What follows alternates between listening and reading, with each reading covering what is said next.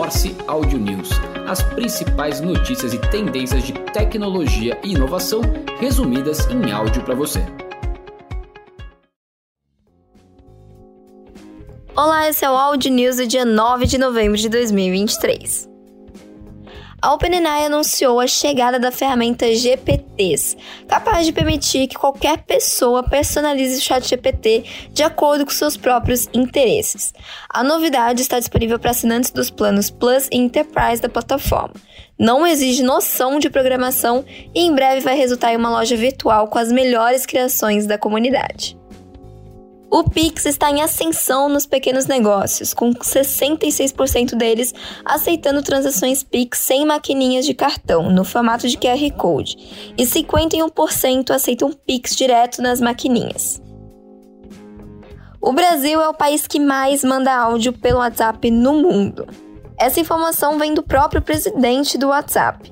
Na conversa executiva, ainda chama o Brasil de país do WhatsApp e diz que somos os terceiros em número de usuários na plataforma, atrás apenas da Índia e da Indonésia. Com dívidas de 19 bilhões de dólares, a WeWork pede recuperação judicial. A startup, que chegou a ser a mais valiosa dos Estados Unidos, já perdeu mais de 99% de seu valor de mercado. Falando de redes sociais, o WhatsApp poderá ter propaganda nos canais e status futuramente. A informação vem do presidente do WhatsApp e ele disse que a empresa considera colocar essas propagandas. Atualmente, os serviços para pequenos negócios e grandes companhias são a principal fonte de receita do mensageiro o Google anunciou novas aplicações de inteligência artificial generativa no YouTube para resumir a seção de comentários e permitir a pesquisa avançada sobre o conteúdo publicado na plataforma num chatbot estilo ChatGPT. As novidades estão em fase de testes em alguns vídeos no idioma inglês e apenas para uma parcela do público. As duas novas ferramentas de inteligência artificial no YouTube prometem facilitar o acesso rápido às informações e aprofundar o conhecimento do público sobre o material que assistem. O TikTok anunciou o fim do fundo de um bilhão de dólares destinado para remuneração de conteúdos virais na plataforma em quatro mercados internacionais. Criadores dos Estados Unidos, Reino Unido, Alemanha e França não serão mais contemplados por esse mecanismo a partir do dia 16 de dezembro. A decisão não afeta o programa criativo de monetização anunciado este ano pela companhia.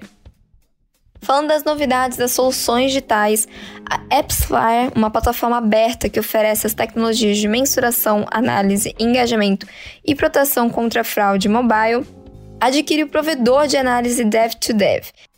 Ao adicionar a Dev2Dev no seu mercado como uma subsidiária própria e não como um parceiro externo, permitirá a AppsFlyer testar de forma mais eficiente o conceito de um mercado de colaboração de dados.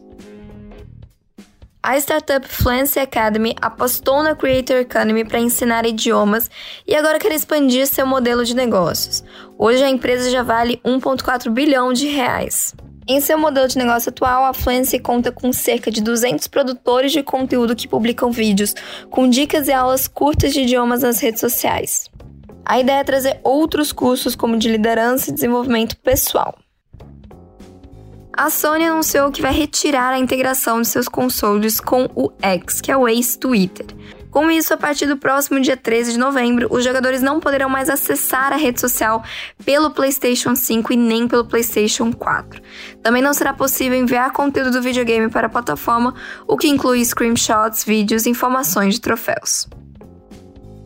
Falando no universo de M&As, a AbleOne, que é uma startup de mobilidade que integra inteligência artificial e analytics, a conectividade, internet das coisas, para criar soluções end-to-end para frotas e ativos de valor, finalizou sua primeira rodada de investimento no valor de 7,25 milhões de reais. O interesse na AbleOne se deu pela plataforma personalizável e flexível para as regras de negócios dos clientes. O aporte será utilizado para ampliar as funcionalidades da inteligência artificial da plataforma e desenvolver soluções inteligentes e disruptivas. A Queston, assessoria especializada em M&A e investimentos para startups, acaba de anunciar seu primeiro pool de investimentos. A companhia investiu um total de 4 milhões de reais em três empresas com o objetivo de apoiar negócios SaaS B2B no estágio seed. E essas foram as notícias do Audio News de hoje.